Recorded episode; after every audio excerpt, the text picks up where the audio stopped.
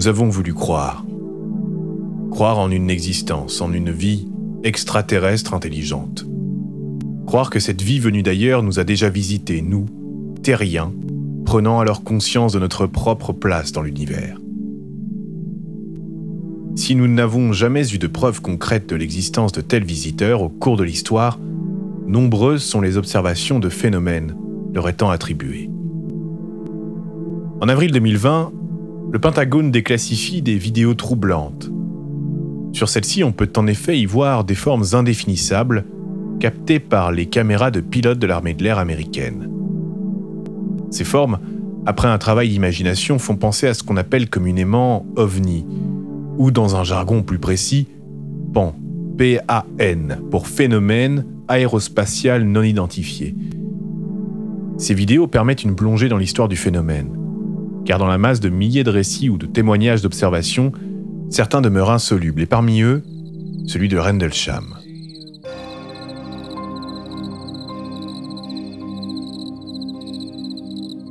Rendlesham, Royaume-Uni, base militaire de Bentwaters.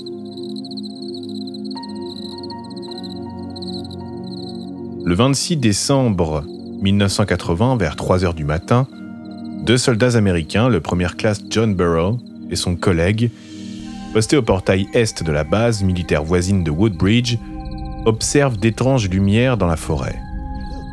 Intrigués, ils partent en reconnaissance pour vérifier ce qu'ils ont vu. Après un contrôle rapide, ils reviennent à leur base et préviennent une autre patrouille de leur démarche afin qu'ils se rendent sur place. Après avoir demandé l'autorisation d'enquêter, Burrow et ses collègues Peniston et Cabansack s'enfoncent dans la forêt voisine à la recherche en premier lieu d'un éventuel aéronef qui se serait écrasé. Cet objectif ne les préoccupera pas très longtemps, car ce à quoi ils assistent sur place n'a rien d'ordinaire.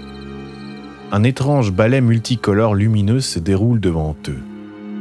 Des lumières rouges, bleues, jaunes et blanches dansent dans la forêt. Aussitôt, ils préviennent le contrôle central de sécurité et deux de leurs collègues, Burron et Chandler, sont envoyés les rejoindre en renfort.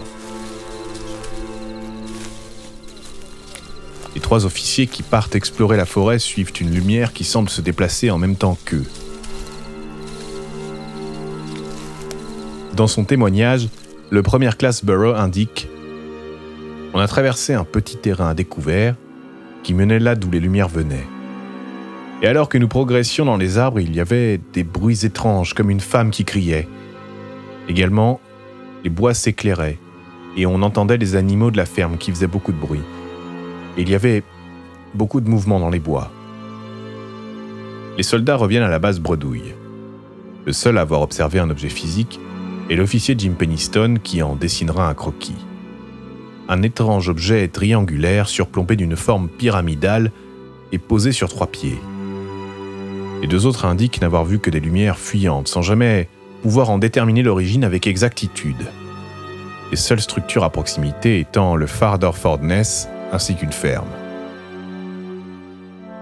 Dans la nuit du 27 au 28 décembre 1980, soit moins de 48 heures plus tard, le commandant adjoint américain de la base, Charles Holt, fête tranquillement Noël avec ses hommes lorsqu'un officier chargé de la sécurité, le lieutenant Bruce Englund, fait irruption dans la salle leur signifie que l'OVNI est de retour. L'ambiance se fige. Le commandant Halt réunit une équipe et se dirige avec eux vers la lisière de la forêt avoisinante.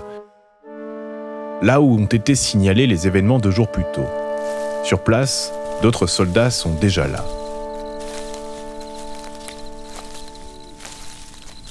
Charles Holt est déterminé à faire la lumière sur cette histoire lui qui ne croit que peu aux histoires d'extraterrestres.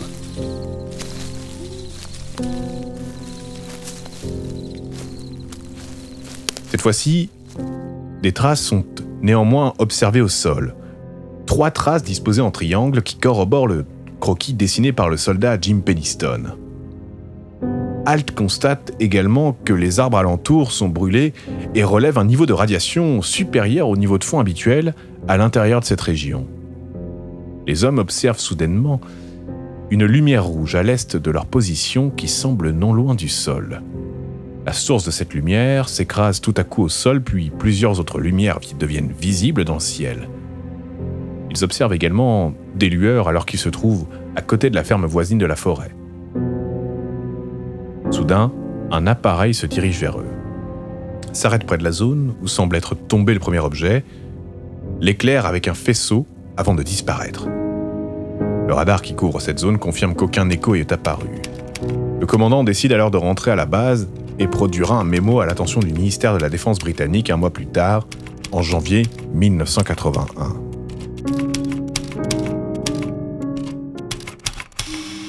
Alors que s'est-il passé?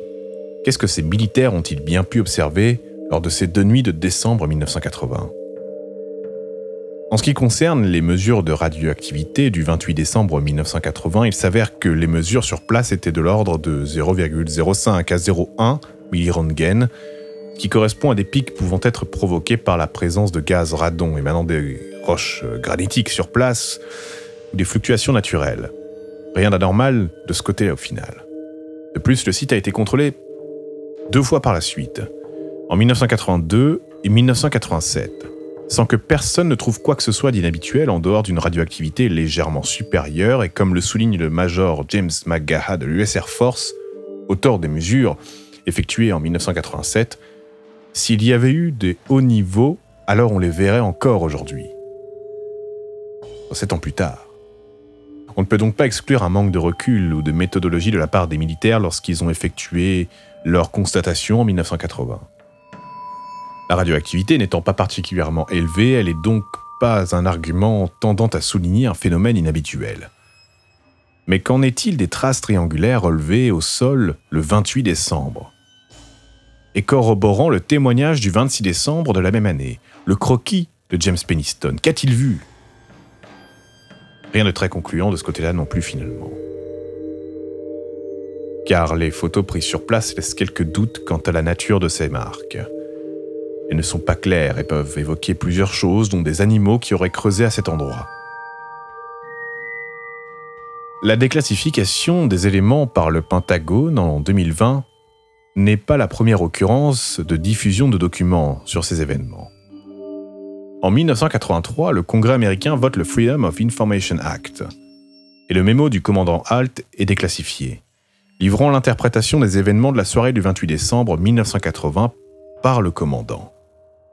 Dans ce mémo, finalement, on ne peut rien lire d'autre qui ne soit des constatations triviales ou bien des faits rapportés.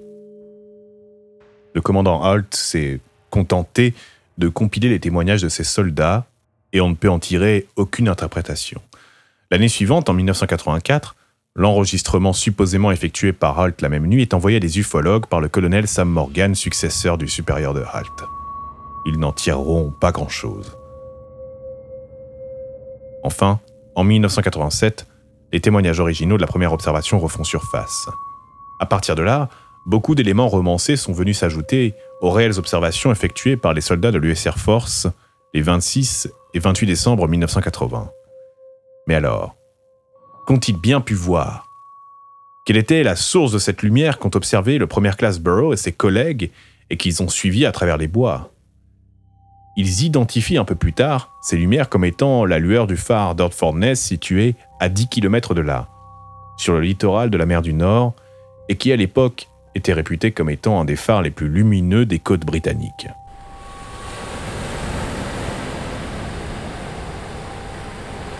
Trois ans plus tôt, le film de Spielberg, Rencontre du troisième type, marquait les imaginaires du monde entier.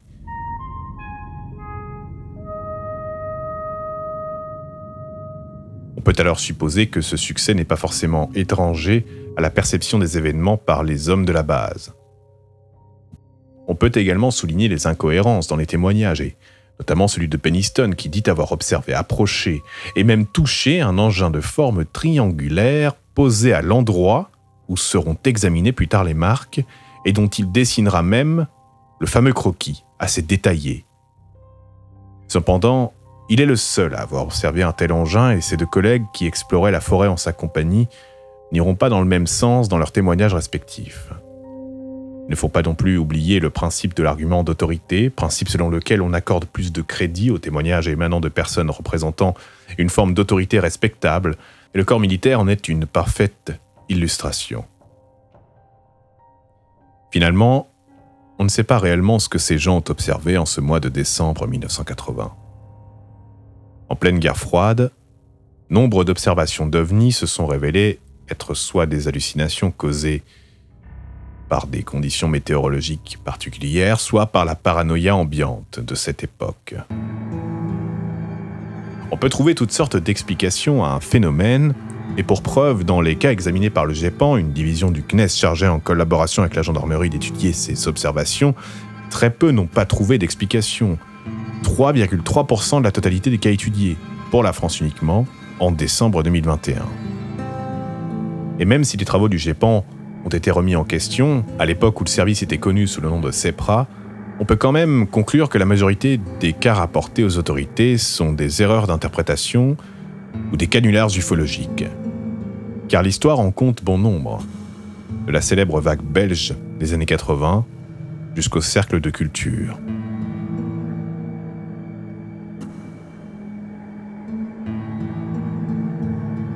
De plus, il ne faut pas oublier ce principe scientifique de base énonçant qu'un phénomène inexpliqué n'est pas inexplicable. Et ça n'est pas une autorisation à coller n'importe quelle explication sur la chose. L'exemple de l'explication tardive de l'affaire du col de Diatlov en est un parfait exemple. Longtemps inexpliqué, ayant trouvé très récemment une conclusion longtemps attendue et finalement très logique. Pour ce qui est de l'observation de Rendlesham, les divergences entre les témoignages et la confusion qui régnait à l'époque en raison des tensions avec le bloc soviétique offrent une première piste d'explication. Il faut aussi savoir qu'une région côtière en hiver est souvent en proie au brouillard et que le manque de visibilité a pu désorienter les témoins. D'après le témoignage d'un certain Kevin Condé en 2003, le brouillard de cette nuit-là était propice à une plaisanterie dont il était l'auteur et qui aurait amené les témoins à croire qu'ils observaient un ovni. En effet, ce policier se serait servi du projecteur de sa voiture de patrouille afin de faire une farce d'un goût douteux aux militaires de la base.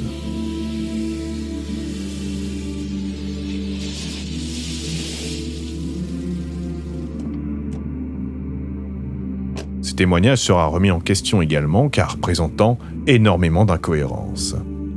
Il ne donne aucune date précise, semble mettre le fait que le phénomène a été observé de nuit durant et que les conditions météo qu'il décrit ne correspondent en rien à celles des 26 au 28 décembre 1980. Reste une hypothèse, celle d'une erreur d'interprétation. En 1980, la base aérienne de Woodbridge hébergeait le 67e escadron aérospatial de sauvetage et récupération de l'armée américaine. Cette unité était chargée de la récupération d'aéronefs hors des États-Unis, tels des satellites espions, mais aussi la capsule Apollo. Un exercice ayant eu lieu à cette période consistait à larguer une capsule Apollo habitée par des mannequins depuis un hélicoptère en mer du Nord, et ce afin de s'entraîner à les récupérer. Il est donc envisageable que les militaires de la base de Bentwaters aient assisté à une simulation de récupération se déroulant proche de leur base un balai d'hélicoptère dans du brouillard, en vol stationnaire, avec des éclairages signalétiques spécifiques, les cases sont potentiellement cochées. En 2018, le journaliste David Clark évoque une nouvelle piste, celle d'un canular perpétré par les soldats du SAS, l'armée de l'air britannique, afin de piéger les Américains en représailles d'un quiproquo ayant eu lieu en août 1980. À la fin de l'été, en effet, les Anglais s'adonnent à un entraînement dans les bois entourant Rendlesham. Les Américains, repérant les parachutistes grâce à leur radar, les auraient capturés par erreur avant de s'adonner à un interrogatoire musclé. Les Anglais auraient alors monté ce canular de toutes pièces grâce à des fusées éclairantes avant de filer à l'anglaise.